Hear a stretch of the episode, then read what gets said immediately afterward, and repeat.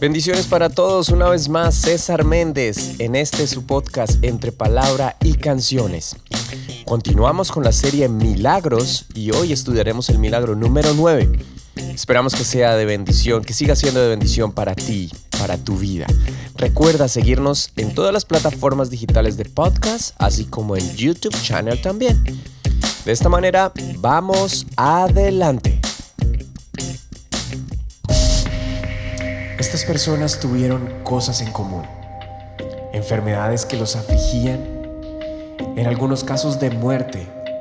Algunos de ellos perdieron a sus seres queridos, otros estuvieron atormentados por demonios, otros simplemente tenían hambre. Pero Jesús se atravesó en su camino. Y ellos decidieron hacer algo diferente, decidieron hacer algo fuera de lo normal. Decidieron creer. El apóstol Juan escribe al final del Evangelio. Este es el discípulo que da testimonio de estas cosas y escribió estas cosas. Y sabemos que su testimonio es verdadero. Y también otras muchas cosas hizo Jesús, las cuales, si se escribieran una por una, pienso que ni aún en el mundo cabrían los libros que se habrían de escribir.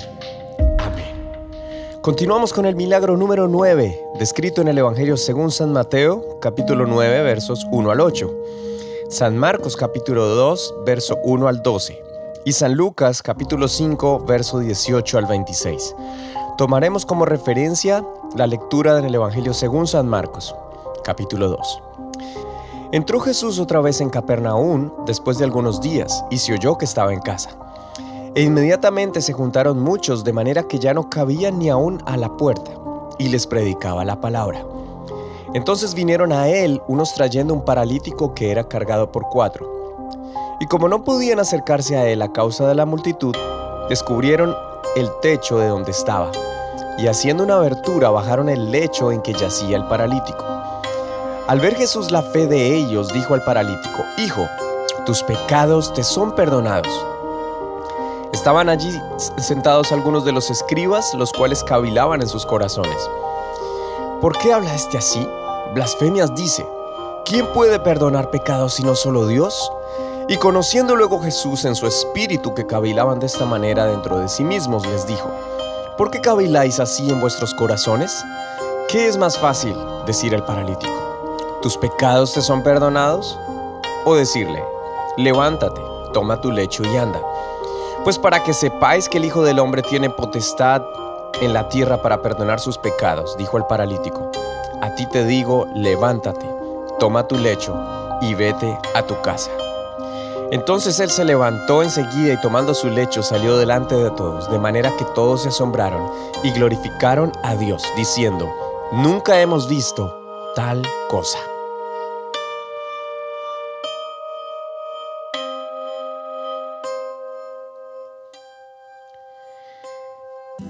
El lugar, Capernaum. No sabemos con certeza en casa de quién estaba Jesús. Algunos creen que era la casa de Pedro. Lo que sí sabemos, por lo que nos cuenta el Evangelio según San Marcos, es que Jesús llevaba hospedado algunos días en una casa, en esta ciudad. Y la voz corrió, sin redes sociales, publicidad, radio o prensa. ¡Hey! Jesús está aquí en la ciudad. Tanto corrió la voz que la gente se agolpaba para escuchar la palabra de Dios, para escuchar a Jesús. Y la casa se llenó. Pero no solo llegó la gente del pueblo, sino también que llegaron los estudiosos, los religiosos del momento. Según el Evangelio según San Lucas, los fariseos y expertos en la ley de Moisés o los escribas. Y entra en escena para este milagro un grupo de hombres. El detalle que nos da el Evangelio según San Marcos es que traían un paralítico cargado por cuatro, Probablemente eran solamente ellos cuatro, probablemente eran los cuatro que cargaban al paralítico y otros hombres más. No sabemos con certeza si eran de su familia, amigos, vecinos, lo podríamos deducir, porque también a ellos les llegó el rumor, o mejor la noticia de que Jesús estaba en la ciudad, reunido en una casa, y se incomodaron por llevar a este hombre que estaba impedido por su enfermedad. Movidos a ayudar por el amor que tenían aquel hombre que estaba en esa condición desalentadora y sin esperanza, movidos en fe, creyendo firmemente que la realidad de este hombre podría cambiar. Imagínese si la fe de una persona produjo milagros a través del poder del Señor, ahora la fe de cuatro personas unidas o tal vez más en un mismo sentir, con fe para recibir el milagro de parte del Señor. Definitivamente esto producirá lo inevitable el milagro. Ahora, en el verso 4 empezamos a encontrar ciertos detalles eh, de dificultad que de manera natural se les presentó y ante el cual la mayoría, siendo sinceros, podríamos haber desistido o simplemente esperar a que la reunión terminara para así tener la oportunidad de acercarnos a Jesús. Pero no fue el caso de estos hombres. Este milagro realmente tiene curiosidades, porque es de los pocos donde quien necesita recibirlo con extrema urgencia y necesidad, estando ya en el lugar donde Jesús estaba, ahí cerca, no pide, no propone nada, o por lo menos la Biblia no nos deja saber que el enfermo hubiese propuesto algo. Y sin entrar en juicios personales, eh, esto puede ser el caso de muchas personas hoy en día. Pero por el contrario nos deja saber que fueron estos hombres los que hicieron lo que se debía hacer al llegar a este lugar donde se encontraba Jesús de Nazaret, como quien es capaz de cambiar la situación de un enfermo, de alguien sin esperanza. Muchas veces las dificultades, enfermedades o heridas en la vida nos pueden bloquear la visión, afectar la fe y ponernos en un panorama de desesperanza, pero gracias a Dios que siempre usa a alguien para ayudarnos en el momento oportuno. Ahora, si aún no lo has notado, creo que es el tiempo de pedir por una nueva visión, porque seguro ya Dios ha enviado a alguien a tu lado y tal vez no te has dado cuenta. No sabemos a quién se le ocurrió la idea de ir al siguiente paso. Me parece ver esta escena. No había posibilidad de acercarse al maestro, la casa llena, gente en la puerta, gente por las ventanas, simplemente abarrotada de personas con una gran expectativa de escuchar a Jesús. Así que no tenían muchas eh, oportunidades para pasar y la gente no les iba a dar paso, independientemente de la condición de esta persona, del enfermo. Desconocemos el tema de lo que Jesús pudiera estar enseñando en ese momento. Los evangelios no nos dan una referencia de esto. Tal vez el amor al prójimo o alguna maravillosa historia relacionada con su reino. Lo cierto es que nadie les dio paso. La mayoría de nosotros, insisto, pudiéramos habernos rendido ante esta situación o podemos a veces sentirnos que ya no hay salida. Hay algunos más osados que buscan la manera de encontrar otros caminos u opciones y avanzar. Y recordé que hoy aquí, enero 15, aquí en los Estados Unidos se celebra el día de, en honor a Martin Luther King, quien fue un gran defensor de los derechos de la clase afroamericana, de los derechos para todas las personas igual.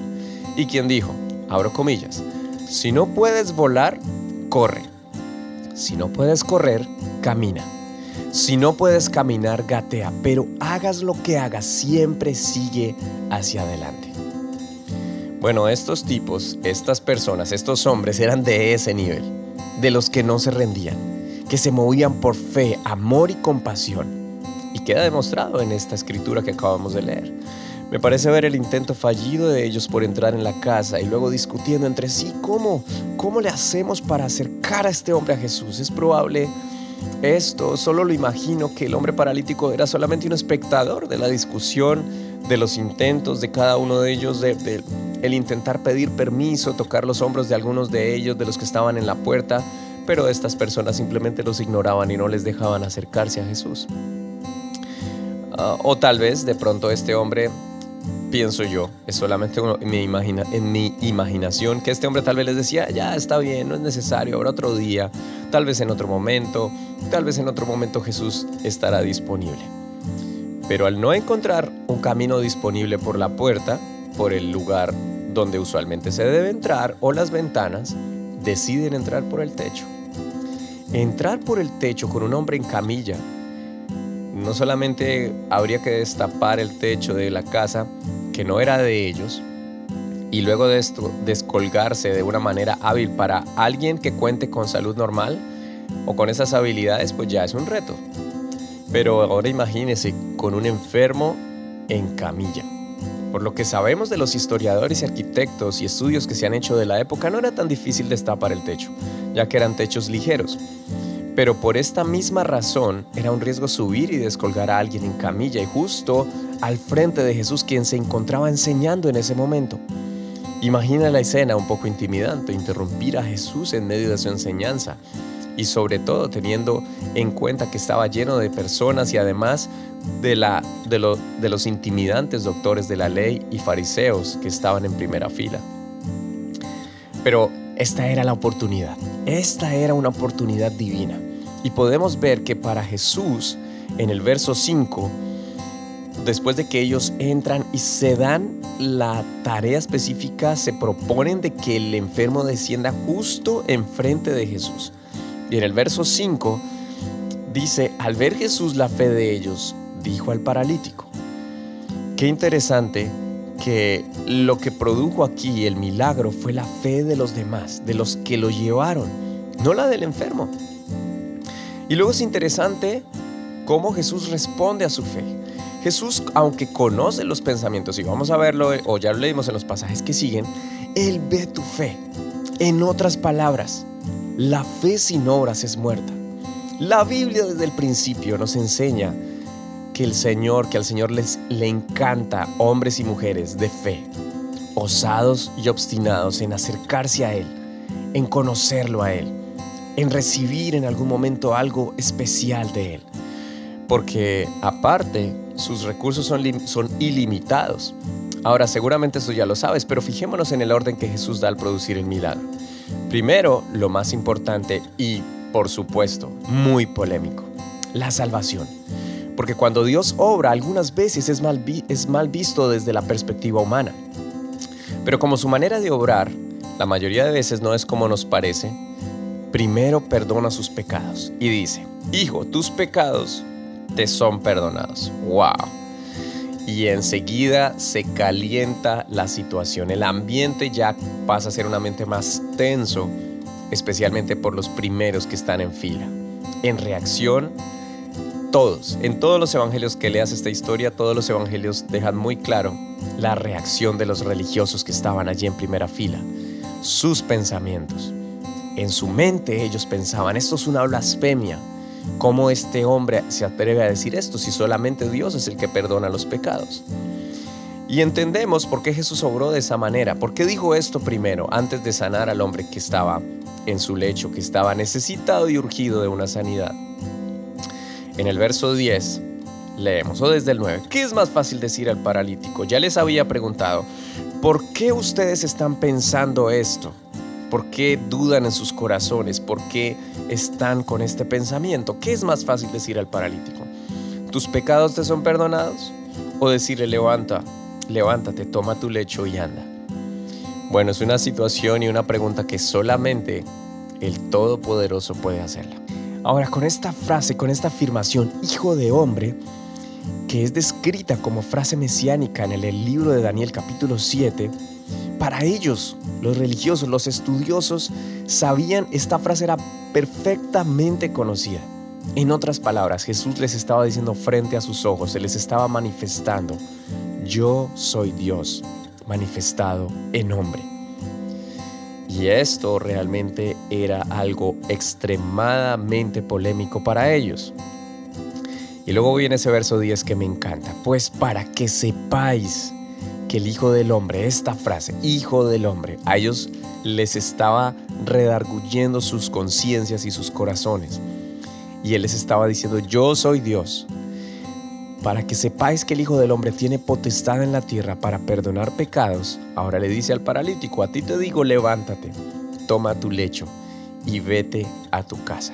Ahora sí, después de recibir salvación, el milagro físico. Y en el verso 12 viene la conclusión de por qué se dio este orden. Entonces él se levantó enseguida y tomó su lecho. Salió delante de todos. Ahí sí le abrieron paso, ahí sí todos le permitieron salir. Y de manera que todos, no quedó duda alguna, todos se asombraron y glorificaron a Dios, diciendo, nunca hemos visto tal cosa. Iniciando este año debemos tener claro que debemos avanzar porque el día se acerca. Algunas veces el camino será claro, otras veces no. Algunas veces no habrá cómo o no será claro el camino, pero otras veces Dios abrirá el camino. Sin embargo, otras veces estará atento a nuestras decisiones, a nuestra persistencia, porque seremos nosotros los que deberemos avanzar en fe y abrir el camino para acercarnos a Él y recibir tal vez el milagro, tal vez una decisión, tal vez una respuesta, como lo acabamos de estudiar una vez más, una vez más en este milagro. Hay algo que siempre es más importante que lo material o físico, y es lo espiritual. A veces sencillo, a veces difícil de percibir, pero lo importante es no detenerse, no te detengas, no permitas detenerte para acercarte a Jesús y conocer su palabra, porque lo demás seguro vendrá por añadidura. Muchas gracias por continuar escuchando este podcast entre palabra y canciones. Te invito a que nos sigas en todas las plataformas digitales de podcast y en YouTube channel también.